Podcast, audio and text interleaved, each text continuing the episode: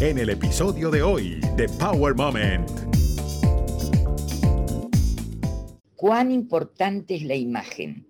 Yo me pregunté a mí misma, después de haber hecho 30 años televisión allá en Argentina, ¿qué estaba buscando Univisión acá? Me habían dicho una profesora de español. No me dedico a enseñar español, me dedico a enseñar español oral. Cuando nosotros hablamos, no hacemos la misma construcción que cuando escribimos. Me costó muchísimo. Hubo momentos que fueron caóticos. Yo, te contaba lo, antes cuando la chica dijo, este, este camión tiene mucha flema. Era un camión que tenía llamas y la chica dijo, flame, claro, flema. Tenía tos el camión. Estás escuchando Power Moment con Paula Lamas. Hola, soy Paula Lamas. Nuestra invitada de hoy es muy especial. Laura Moro. Quizás la recuerden como la coach del certamen Nuestra Belleza Latina en Univisión durante 13 temporadas. Pero Laura Moro es más que una profesora de dicción. Tiene un máster en comunicación con especialización en medios hispanos de la Universidad San Tomás. Adicionalmente, periodista, coach de talentos como presentadores de noticias y animadores de televisión. Maestra de dicción, acento neutro, lenguaje no verbal y oratoria. Cuenta con una trayectoria de más de 30 años, tanto en la televisión como en la radio de Argentina y aquí en Estados Unidos. Una buena parte de los conductores en diferentes programas de televisión hispana aquí en los Estados Unidos ha recibido su entrenamiento. También tuvo en sus manos al elenco de Grachi, la serie para adolescentes producida por Nickelodeon. Hoy hablamos con ella del poder de la comunicación verbal y corporal. Hoy por hoy, Laura no tiene límites y es capaz de capacitar a cualquier persona a distancia, gracias a la tecnología. Bienvenida Laura Moro, para mí es más que un gusto poder volver a conectar con un ángel de la comunicación como tú, una mujer que tiene un conocimiento que ojalá pudiéramos entrar en tu cabecita y adquirir un poquito de eso, porque es una sabiduría infinita. Gracias por estar con nosotros y, por supuesto, regalarnos este Power Moment. Bien reencontrada, Paulita, porque siempre te quise mucho.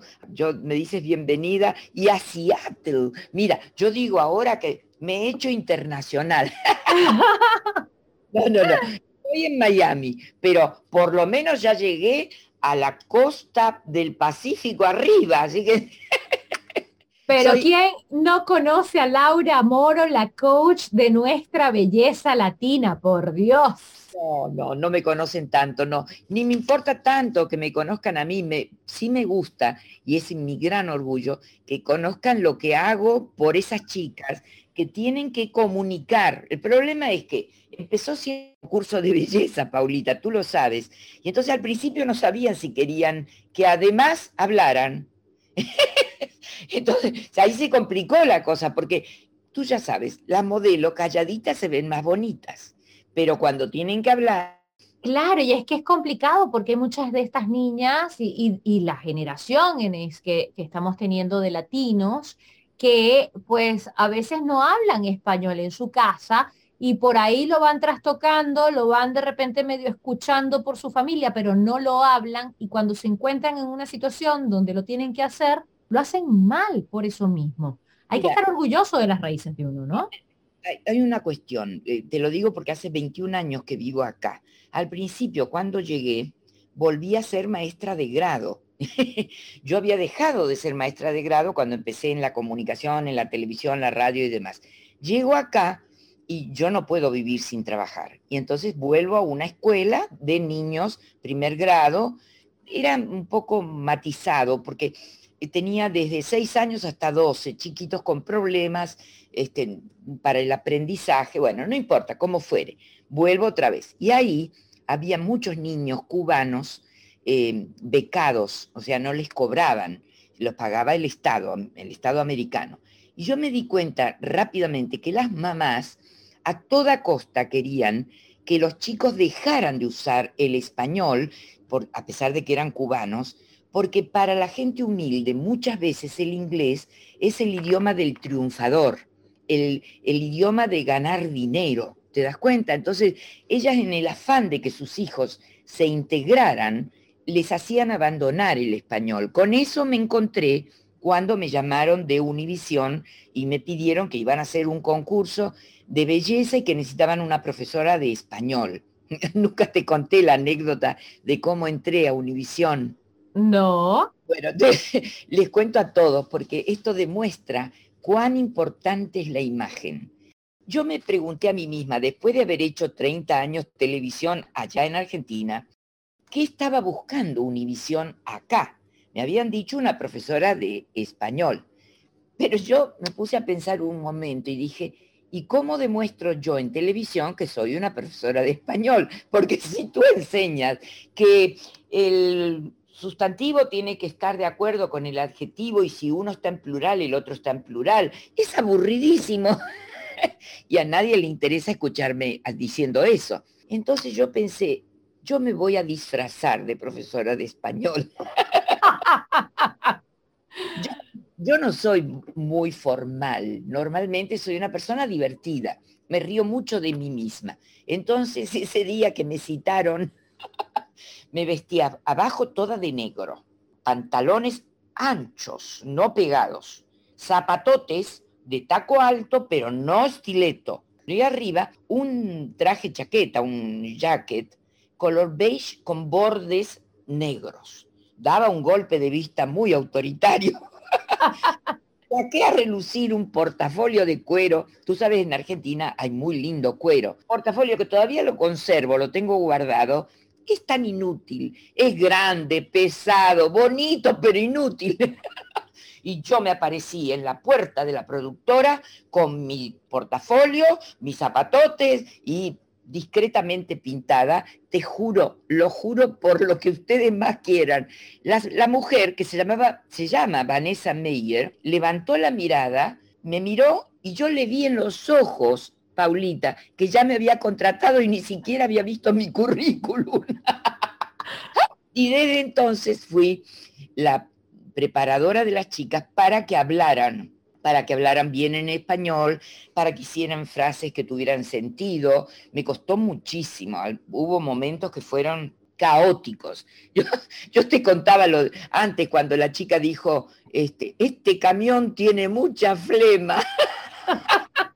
Un camión que tenía llamas y la chica dijo, flame, claro, flema. Tenía tos el camión. Son anécdotas que no se olvidan en el momento me imagino el bochorno, porque en televisión nacional es como, ¿y esta niña cómo dijo esto, no? Claro, Y sin embargo aprenden, ¿eh? Porque la propia Alejandra Espinosa, que fue la mejor y que la gente la adora y que no podía armar el pensamiento en español.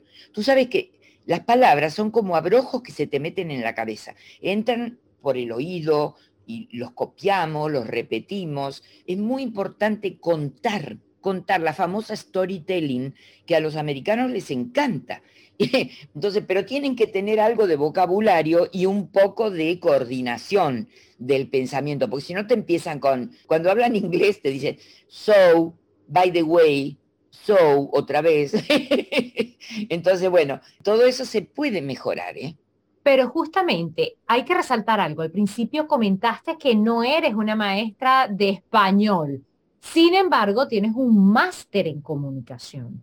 Primero que todo, me recibí de profesora en castellano, literatura y latín, pero no me dedico a enseñar español, me dedico a enseñar español oral, porque Exacto. cuando nosotros hablamos, no hacemos la misma construcción que cuando escribimos. Te digo algo que es, es rarísimo.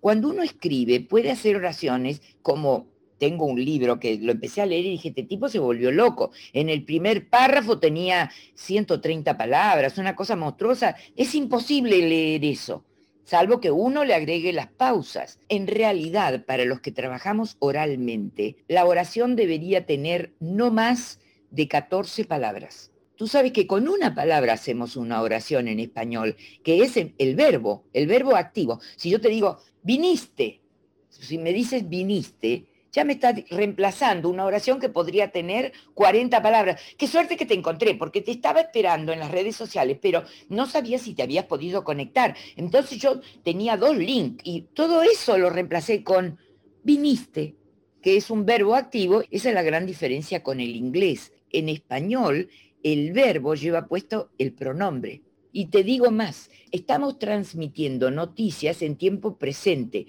pero la persona murió ayer. Muere, te dicen, muere, ¿cuándo muere? ¿Por qué muere? Murió, murió ayer. Y yo, yo no entiendo cómo construyen y cada vez se está construyendo peor por el apuro. No te olvides que estamos trabajando con pocas palabras por culpa del TikTok, del Instagram, yo también, todos lo hacemos, todos tratamos de achicar que si uno tiene un vocabulario, lo va a achicar mejor que si uno no tiene un vocabulario y en la misma oración usas dos veces los mente.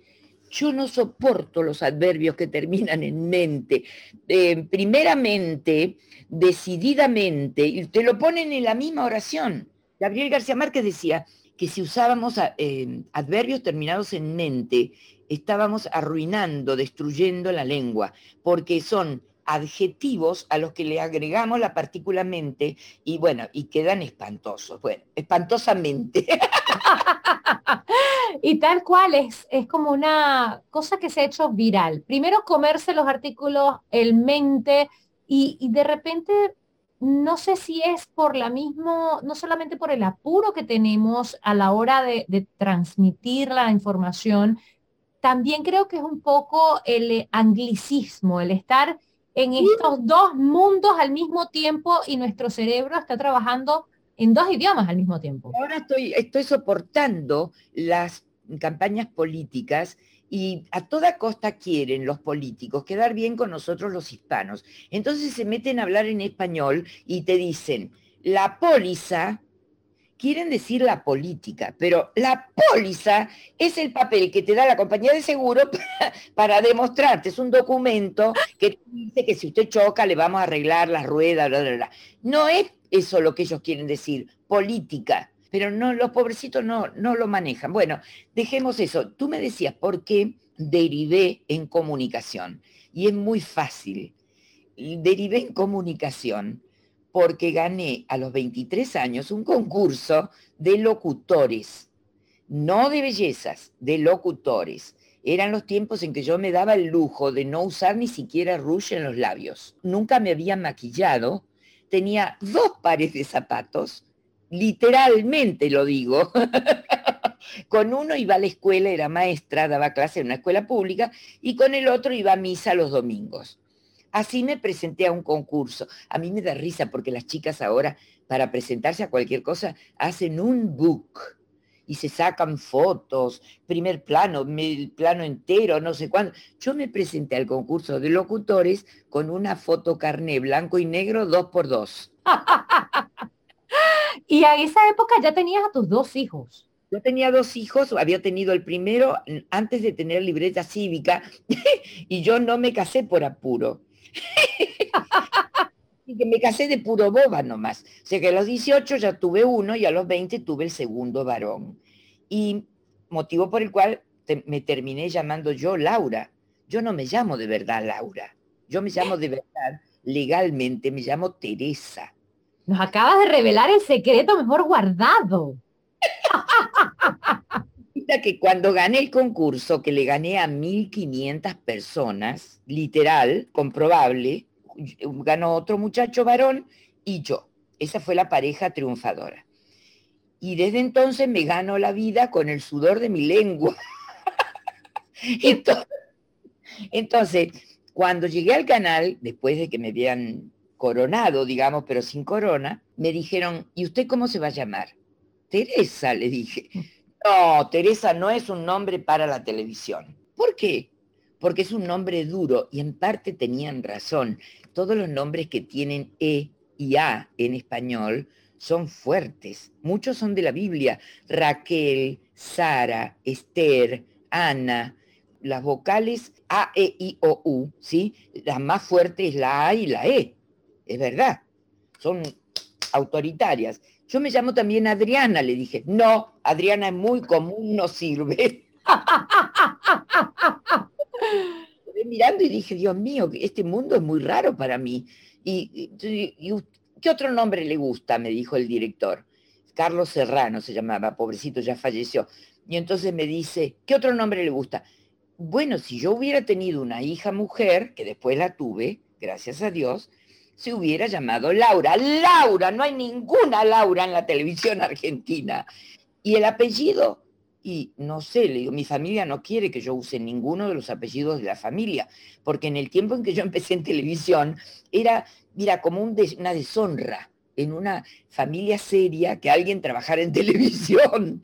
Entonces yo agarré un lápiz y un papel y empecé a hacer acertijos con el primer nombre de mi el apellido de mi mamá y el apellido de mi papá.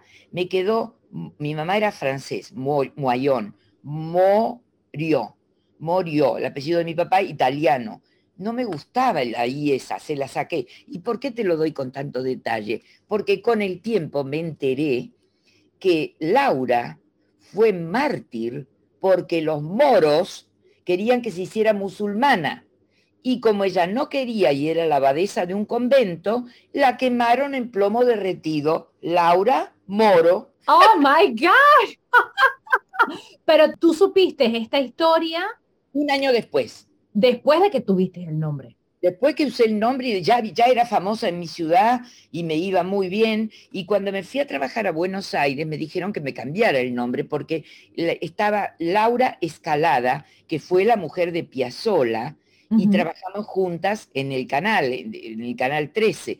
Y yo le dije, no, yo no quiero cambiar mi nombre, ya estoy acostumbrada y lo quiero mucho a mi nombre. Entonces ella pasó a ser Laurita y yo Laura. Solucionado el problema. No el problema. Ella después se casó con Piazzola y ya no, no trabajó más y yo seguí trabajando. Y cuando, ¿por qué me metí en comunicación? Porque un día un señor político vino al programa y dijo, utilizó la frase, es dantesco, de Dante. Mi cabeza, en ese tiempo no había Instagram ni, ni nada, no había internet, ni había libros, nada más. Y a mí me quedó flotando lo de dantesco y yo, yo no podía acordarme Dante de qué siglo era. Empecé a pensar, este tipo yo lo conozco, era italiano, sí, pero no me acordaba de la ciudad, no me acordaba que había sido el gran maestro del italiano, porque el italiano no era uno solo en ese entonces. Y fue el que escribió la Divina Comedia. Cuando volví a mi casa busqué, busqué, busqué, busqué y lo encontré. Dante Alighieri. Dante Alighieri. Y yo me dije a mí misma, tú no puedes ser tan bruta, porque yo era maestra, pero uno no se acuerda de todo y no era como ahora que puedes buscarlo rápidamente. Había que tener libros y si no tenías el libro, salir a buscarlo a la biblioteca. Bueno, entonces fue cuando decidí seguir estudiando y ahí ya supe todo, o sea, todo. Uno se olvida de mucho. Cuando, cuando vine a a Estados Unidos vine con 60 cajones de libros en español, no cajitas, porque yo sabía que todavía no había internet tan fácil como ahora. Y yo me decía a mí misma, ¿y con qué voy a trabajar yo? Yo no pensaba que iba a trabajar en la televisión, pero sí sabía que iba a trabajar al principio en español. Es un tesoro que uno tiene y que debe apreciar, porque todo lo que uno lee se queda aquí en la cabecita y de ahí no sale, de ahí nadie te lo puede robar. Y, te digo, las puertitas, los cajoncitos de las palabras se abren en algún momento y, son sumamente generosos. Hay una cosa que me llama mucho la atención. Hay eh, personas que dicen español y hay otras que dicen castellano. Y hay una diferencia importante entre los dos, ¿cierto? Claro que la hay. mira, te cuento la famosa reina Isabel la Católica, que todos creen que fue buenísima y no fue tan buenísima, tendríamos que repasar un poco la historia y verían que no fue tan buenísima, era la reina de Castilla y se casó con el rey de Aragón. Ella era muy poderosa y quería más poder todavía. Fue la primera persona que dijo, en esta península todo el mundo habla castellano, a pesar de que tú sabes muy bien que los países se fueron armando por, por pedazos, con lo mismo que te decía de Italia antes. pasó con España. España tiene autonomía, tiene un montón de autonomías y se sigue hablando el andaluz, el galego, que no es gallego, es galego, y el, el catalán, etc. Entonces, la primera persona que dijo, aquí todo el mundo es católico, apostólico, romano, y los que no lo son, a la hoguera, porque puso hasta la Inquisición la querida señora Isabel la Católica. Entonces, este, fue terrible. Fue hablar español castellano, no se llamaba español en ese entonces, castellano, y ser católico apostólico romano. Y así quedó por mucho tiempo. El segundo que lo hizo fue Franco, otro dictador que duró 30 años. Y tan es así que los obligaba a hablar castellano que muchos que, que hablaban sus idiomas se tuvieron que ir a otros países, Argentina, por ejemplo. Y desde que, desde hace un tiempo que nosotros, territorio latinoamericano, que, que no es latinoamericano para nosotros, para nosotros es hispanoamericano, porque hablamos en español. Si le quieren decir castellano, pueden decírselo, pero nosotros lo hemos arreglado a nuestra manera. Es hispanoamericano porque, por ejemplo, no pronunciamos la Z. Nosotros no decimos zapato, ni tampoco decimos Cecilia, que es con C. Nosotros decimos Cecilia y zapato.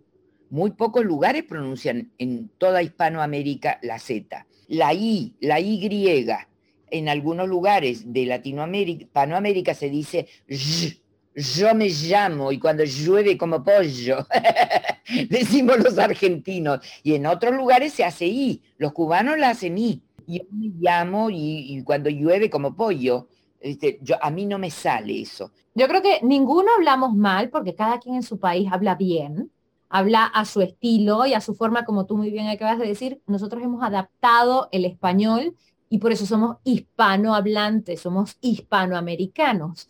Así que te adaptaste a el español latino caribeño, digámoslo, hispano caribeño. Y te digo algo súper, súper, creo que súper interesante. Cuando empezamos con Belleza Latina, querían que todo el mundo tuviera un tono al que ellos le llamaban acento neutro. Pero no era neutro del todo, bebé, era en realidad neutro mexicano. Eh, no lo hacen por patriotas. Te explico qué pasa. Desde los años 50-60, posteriores a la Segunda Guerra Mundial, el cine de Hollywood empezó a emitir cantidad enorme de películas, sobre todo comedias, con rubias lindas como Doris Day, con hombres guapos como Cary Grant, etc. Y esas películas llegaban a los países hispanoamericanos dobladas, ¿dónde? En México. Con lo cual toda Hispanoamérica se acostumbró a la manera de pronunciar mexicana. La manera de pronunciar mexicana se caracteriza por varias cosas, pero sobre todo porque tienen una levantadita final en, el, en la oración. En el final de la oración ellos te dicen, este, ahorita vengo, ahorita vengo, en vez de decir ahorita vengo, que es bajar, no, la cadencia final primero la levantan y después bajan. depende de la zona, más marcado o menos marcado. Y después utilizan mucho vocabulario mexicano, como la palabra chido, que a mí me llevó un año aprender qué quería decir chido. ¿Lo querés? Sí, lo quiero un chido. Y yo no sabía qué era. Después me compré el diccionario y en Caracol me regalaron el libro del español de los Estados Unidos. Me lo regaló Poncetti, un libraco divino que yo no me lo hubiera comprado nunca. Entonces, cuando a mí me critican, y a mí me tocó trabajar con el elenco de Grachi, una serie que se grababa en Nickelodeon acá, iba para toda Hispanoamérica, menos acá, en Miami nunca se dio. Y entonces, ¿cuál es el problema? ¿Por qué hay que tratar de normatizar a veces? No en las noticias, porque con tal de que yo hable claro, aunque tenga cantito mexicano o dominicano o puertorriqueño, con tal de que yo pronuncie todas las consonantes y vocales, no hay ningún problema, menos la H que es muda al principio de oración, de, al principio de palabra. Entonces, em, ¿cuál es el, el problema? No puedo yo tener un elenco en donde, imagínate, que yo podría ser tu mamá, Paula. Si yo hago de mamá tuya en una ficción y hablo en argentino, hola, ¿qué haces? ¿Cómo te va? Che. Y tú hablas en venezolano. ¿Cuál es la característica número uno de los venezolanos? ¿Cómo estás? Más o menos, hacen la S, la transforman en J. Cierto. No todos, pero muchos. Y si no, no las comemos. Claro, tú, tesoro, vas a hablar como una venezolana. ¿Quién va a creer que yo soy tu mamá? O Nadie. Vivieron separadas. La chica se crió en un orfanato. ¿Y ahí cómo haces el acento neutro? Bueno, número uno, hay que obligar a todos a que pronuncien las S sonando, silbadas. Por ejemplo, yo decía cuando llegué aquí, yo aspiro a ser una buena maestra. Y ahora digo, yo aspiro a ser una buena maestra. Porque para la zona de la Argentina de donde yo soy, la S del medio era aspirada, pero para, para acá no, para acá se pronuncian todas. Por ejemplo, un puertorriqueño te dice, la verdad, en vez de decirte la verdad, mira la diferencia, verdad y verdad. yo obligadamente los tenía que hacer practicar con ejercicios especiales para que articulen mejor y pronuncien todo lo mejor posible. Y se puede, pero tiene que tener buen oído y practicar mucho. Se puede. Ahora, si, si la persona está clara, aunque tenga un poquito de cantito, no molesta. No molesta, pero tiene que pronunciar todo, porque si no, la condición número uno para comunicarse es que hables claro. ¿Cuál crees tú, Laura, en estos tiempos que estamos todos interconectados, que estamos eh, demasiado expuestos ya a lo que son las redes sociales, las cámaras. Digamos que de una u otra forma, en general, nos hemos convertido eh, todo el mundo en fotógrafos profesionales, porque todo el mundo tiene una cámara de foto en su celular y ya la gente sabe cómo posar y cuál es el ángulo y cuál es la luz. Eh, todos sabemos hablar ante una cámara, supuestamente, porque todos tenemos el celular y todos podemos tener un podcast o podemos tener un programa en YouTube, en un canal de YouTube. Entonces, ¿cuál crees tú desde tu punto de vista que es la falta principal o el error que cometen la mayoría a la hora de atreverse hablar en público a través de las redes sociales, por ejemplo. Lo digo rápidamente, es el error de todo principiante, es querer decir mucho, muy rápido, sin ninguna pausa ni entonación. Nosotros no comunicamos palabras, Paulita, comunicamos emociones, seis emociones básicas, la alegría, la tristeza, la sorpresa, el miedo, el enojo y el desprecio o asco. Y eso se nota en los tonos en la intencionalidad. Hay un método infalible que les va a ayudar a todos. Lo importante se dice primero. El enemigo que tenemos, nuestra competencia cuando hablamos, es el teléfono celular de la otra persona. Si tú no dices algo importante al principio, no enganchas al pez. Eh, es como echarle un anzuelo acá. Eh, en las redacciones de los periódicos se dice, es muy común, si hay un muerto, va en el primer renglón. Y, para nosotros, en noticias o en reportaje o en lo que sea, también. Yo me acuerdo que Oriana Falacci, la, periodista italiana, chinchuda como ella sola, pero brillante, que al final, pobrecita, ya no estaba muy bien y murió de cáncer en New York. Pero decía, si yo he hecho un reportaje bueno, y la tercera pregunta fue la mejor. Hago la pregunta y me dan una respuesta que tiene mucho contenido. Esa pregunta con su respuesta correspondiente la paso arriba, porque entonces yo logro que la gente se quede conmigo. Lo que ella decía que era antiético era separar la pregunta de la respuesta y ponerle a una pregunta una respuesta que no le corresponde. Eso no se debe hacer. Eso no forma parte del código de ética periodístico, pero sí moverla de lugar a la pregunta, porque a veces uno empieza en una entrevista muy suavemente para quedar bien con el entrevistado, porque no lo vas a atacar. Si, si lo atacas de entrada, sale corriendo. pero hay que tratar de ser complaciente al principio. Pero claro, entonces si soy complaciente y la pregunta más linda, la que me contestan con más furor, este, va en tercero o cuarto lugar, yo tengo que mover eso para arriba. ¿Y qué le pasa a las principiantes? Yo lo estoy viendo con unas chiquitas que se están preparando en Houston para meteorología en este momento. Quieren decir todo rápido, un poco porque así no se olvidan, un poco porque así salen del entuerto, salen del problema rápidamente, entonces no respiran.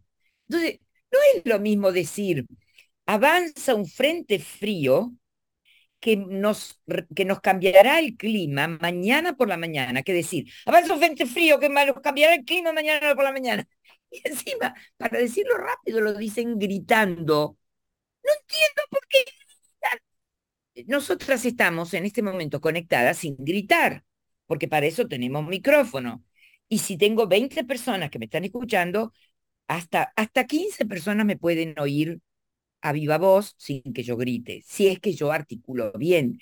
La voz es un conjunto de recursos. Y es importantísimo porque hoy por hoy es la inmediatez, como tú has dicho, es lo que nos está atropellando de alguna forma y es lo que está atropellando a muchísimos que el mensaje no llegue. Entonces dice, tienes que saber cuál es tu audiencia, tienes que conocer a quién le estás hablando, pero si sabes quién es, a quién le estás hablando y no le llega el mensaje, el problema está en quien está intentando transmitir el mensaje. Mira, yo utilizo, yo utilizo mucho los símiles porque la voz es algo que se va, es una arte fugaz. Pero si yo lo corporizo de alguna manera, yo utilizo mucho café y un papel toalla. Vas a creer que me volví loca, no. Yo le digo a mis alumnos, la mente de la persona que te está escuchando es un pedazo de papel toalla. Y lo que tú dices, tu mensaje, es el café, que es líquido. La voz también de alguna manera es líquida, ¿verdad? O, o por lo menos es aire que se va. Muy bien. Si yo se me vuelcan tres gotas de café, la mente, el papel, el papel de toalla, lo va a chupar, porque fueron tres gotas o cinco gotas lo que yo volqué, que es mi mensaje. Pero si a mí se me vuelca la cafetera entera y tengo un solo papel toalla, va a chorrear hasta el piso, mi mensaje se desperdicia y la gente no entendió nada y no le quedó nada porque lo saturé. Entonces, tenemos que pensar que lo oral no es lo mismo que lo escrito.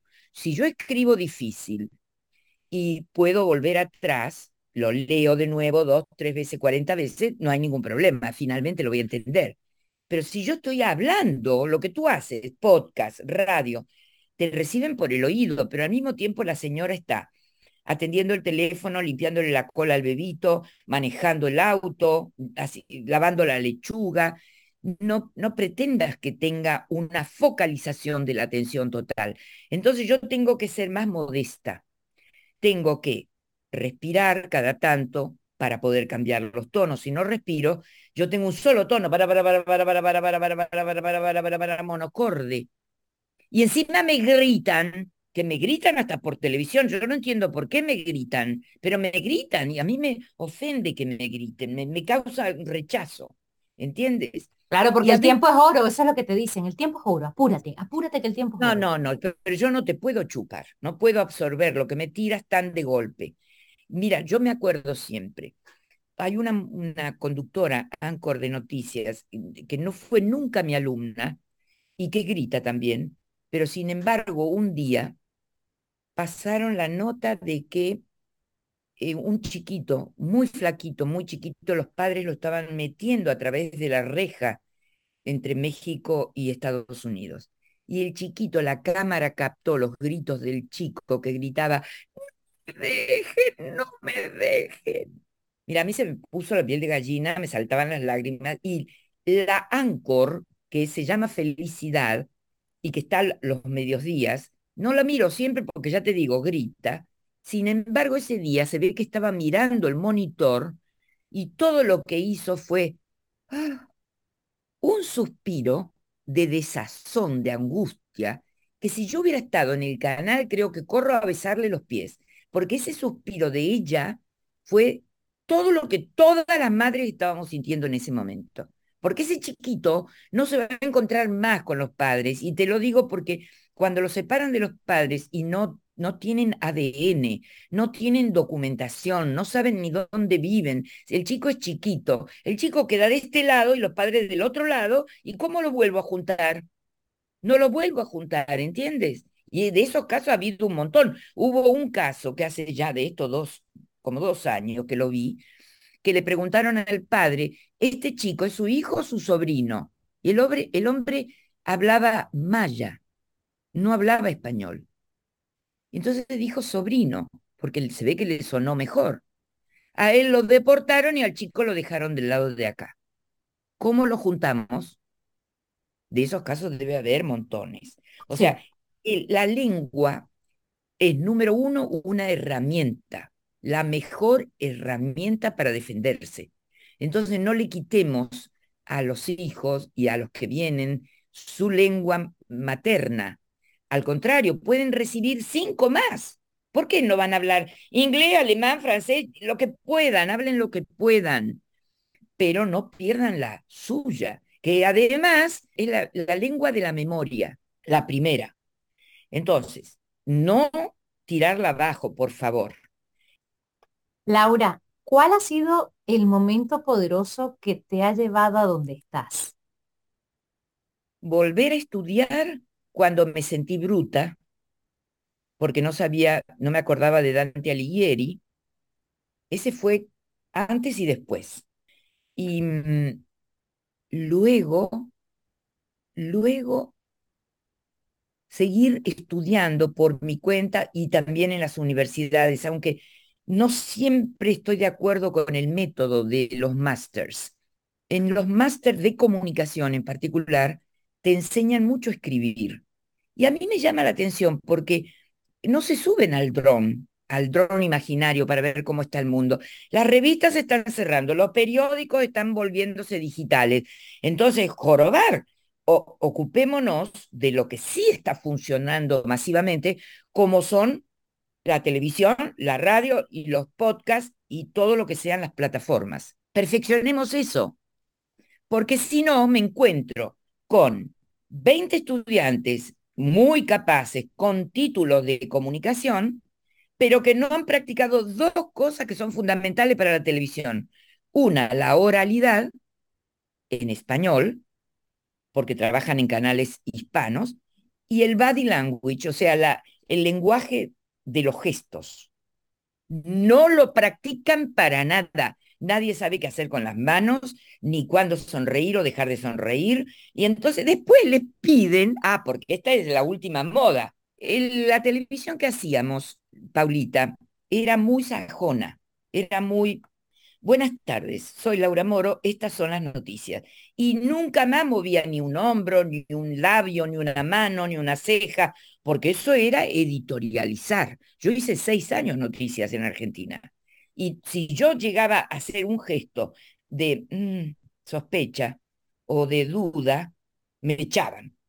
Exacto. Bueno, eso se fue corriendo, corriendo, corriendo, corriendo, corriendo. Y hace más o menos cuatro años yo trabajaba para los dos canales grandes y me llama uno de los vicepresidentes de noticias y me dice, Laura, yo necesito que mis anchors y mis reporteros demuestren empatía. Así que enséñeles cómo demostrar empatía. Y yo lo miré y le dije, ¿y eso cómo lo hago? Porque es muy fácil pedir, pero... Claro. Ah, no sé, por eso se lo pido a usted, me dijo. y tuve que inventar cómo. Y te puedo asegurar que eso fue también un antes y un después, porque empecé a estudiar todo lo que es coloquial, todo lo que son gestos vocales. Por ejemplo, yo puedo decir, mm", y estoy diciendo una oración de 20 palabras, ¿viste? Pero lo digo con un gesto. Lo mismo que la utilización de las manos. Yo me he sentado tardes enteras a observar cómo usan las manos los varones, cómo usan las manos las mujeres, somos, somos diferentes. El hombre usa más la mano plana y hacia abajo. Nosotras las mujeres, por instinto, porque no está en ningún libro, usamos la mano desde la cintura hasta acá, hasta la cabeza. Mm, dijiste algo muy importante, porque para ti hizo como un antes y un después volver a estudiar, pero tú también estudiaste cuando te convertiste en una persona mayor. Y no todo el mundo vuelve a la universidad no, porque no tengo los hijos, yo ya no tengo los hijos. Claro, la, la última, el último máster lo hice hace nueve años. Tan es así que tenía miedo. Pero dile a la gente, la gente que no te conoce, no sé si quieres decir la edad, pero digamos que... No, no quiero, no quiero. Avanzada edad. digamos que no, de, más allá de los 50. Y de los 60. Exacto. Más allá de los 60. ¿Te atreviste a volver a la universidad y en inglés y en Estados Unidos? En inglés, eso fue lo peor. en inglés. Y encima, la que me enseñaba teoría de la comunicación era muy PhD, tú ya sabes, doctora. Durante todo el tiempo que estudié con ella teoría de la comunicación, no se levantó una vez para escribir algo en el pizarrón, para mostrar un video, y todo lo sacaba de los libros de teoría, pero nunca había pisado un estudio de televisión. Nunca. ¿En las manos de quién estamos? Y por eso te digo, y no te digo que te hacen hacer papers, cuando yo he, ido aquí a la FIU, la Florida International University, a dar presentación de noticias, y yo les digo a los chicos dónde tienen que mirar, cómo tienen que moverse para poder mirar al coancor, este, ahora me piden que hagan chichat. ¿Saben lo que es chichat? Ahí lo usan. Hablen entre, sí, que hablen entre los pero es frívolo, es frívolo. No que hablen, hola, yo soy fulano de tal y estas son las noticias. No, no, no, no. Termina una noticia y entonces, en base a lo que has dicho en la noticia, agregas, ¿y qué te parece esto? Y no sé, por ejemplo, suponte, eh, la pobre señora del presidente, que la estaban usando como relacionista pública, dijo que nosotros éramos como, como tacos o como burritos o como no sé qué. Seguramente una, alguien, una asesora, que ya la deben haber agarrado de las pestañas, la tiraron al Potomac, porque se, hubo una cantidad de memes, estaban todos enojados con ella. Entonces, si tú me, yo doy esta noticia y tú me preguntas, ¿y, ¿y qué te parece? Y yo te contestaría, sin ofender, porque no se puede pisar lo políticamente incorrecto y correcto, yo te contestaría, y lo que pasa es que hacer humor en, para otra, otras nacionalidades, para otras características, no es fácil. El humor argentino, por ejemplo, es ácido.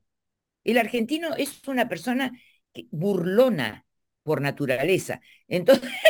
Y en la América Latina, en el Caribe también, y más que burlona, eh, digamos que las críticas no son críticas, son lo que llaman aquí bullying, digámoslo de alguna forma. Entonces, no son políticamente correctos y nosotros en nuestro, y para nuestro país, para Argentina, para Venezuela, para Colombia, para Chile, es normal. Esa sátira, ese tipo de sátira, digamos. Sátira, muy bien, muy bien, muy bien. Esa sátira, la ironía es fina, pero es dura.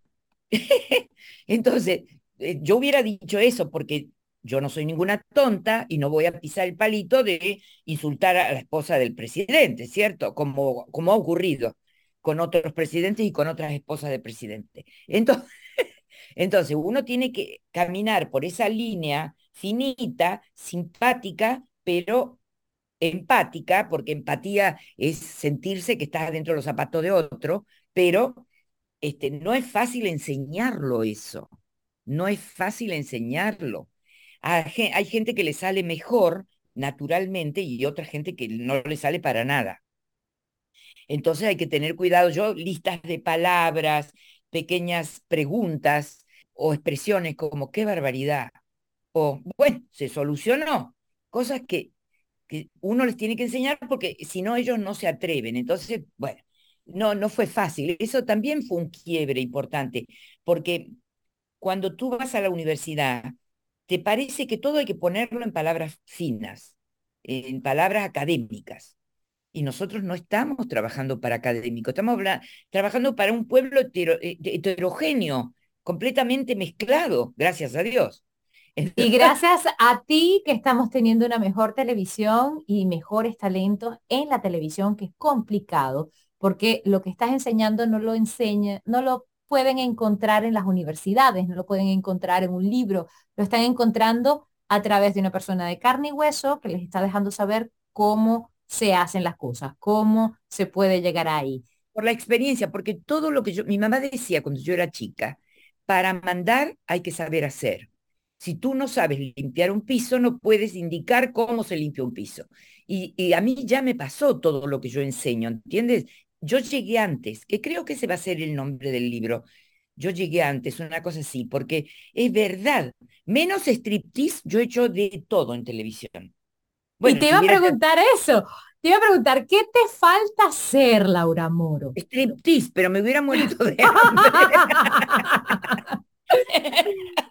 Me hubiera muerto de hambre haciendo striptease. Pero te juro por Dios, es muy interesante. Mira, lo importante, número uno, yo no soy tan heroína. Lo que pasa es que yo tuve hijos muy joven. Entonces, ahora tengo hijos grandes, ya desarrollados, profesionales, tengo siete nietos. Entonces, tengo tiempo, tengo tiempo y, y no tengo que mantener a nadie. Entonces el dinero que gano me gasto no menos de un libro por semana. Mm, cuando tengo tiempo veo televisión o grabo lo que quiero ver para que poderlo ver luego, sobre todo cuando hay alumnos míos. Yo hace 21 años que estoy acá y que me dedico totalmente a enseñar, a hablar para televisión, para plataformas, para conferencia, para oratoria, 15. Desde que entré en Belleza Latina, que empecé a tener un nombre, porque Belleza Latina me dio exposición pública. ¿Estás dando eh, instrucción, clases a distancia? Sí, sí. A distancia, mira, eso lo trajo la pandemia. Yo siempre decía, a mí nunca nadie me va a tener en cuenta en New York, en Chicago, en Houston, en, en Los Ángeles, si no saben ni que existo.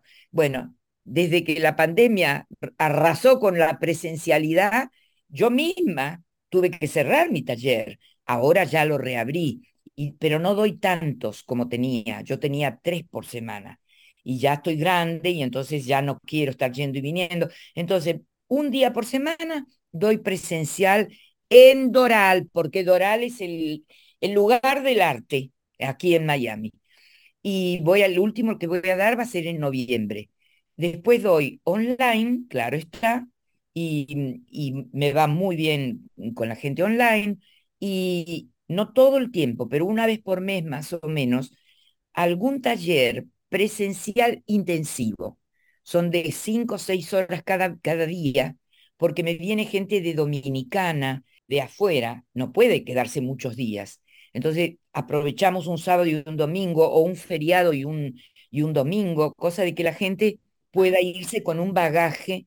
Eh, yo le doy material escrito. Lo que pasa es que no todo el mundo estudia. ¿eh? Y eso es cierto. Pero aquí el mensaje final es que hay que prepararse, porque todos podemos hablar español, los que conocemos el idioma y los que no se pueden preparar. Lo importante es que también lo conoces y cómo haces llegar ese mensaje. Ahí el, problema, el problema es que no tienen a quién preguntarle frecuentemente. Mira, hablando de haciendo ideas así que, que se puedan uno imaginar. Para mí, la cultura, la cultura popular, no solamente ir a escuchar ópera, sino todo lo que es cultura, la comida, la ropa, la moda, la historia, eh, el mundial de fútbol. Cuando uno sabe que no sabe algo, no pregunta porque tiene vergüenza y le tenemos un miedo al ridículo impresionante. Pero está ahí la cultura. Querida mía, hoy cualquiera con un teléfono celular tiene el mundo en su mano. Tú puedes escuchar Europa en español, cualquier lugar de Europa, Alemania. Yo siento que tengo el mundo en mi mano y como yo empecé en la televisión blanco y negro, yo aprecio lo que estamos viviendo. Mentira que todo tiempo pasado fue mejor. Mentira. Todo tiempo futuro, futuro es mejor.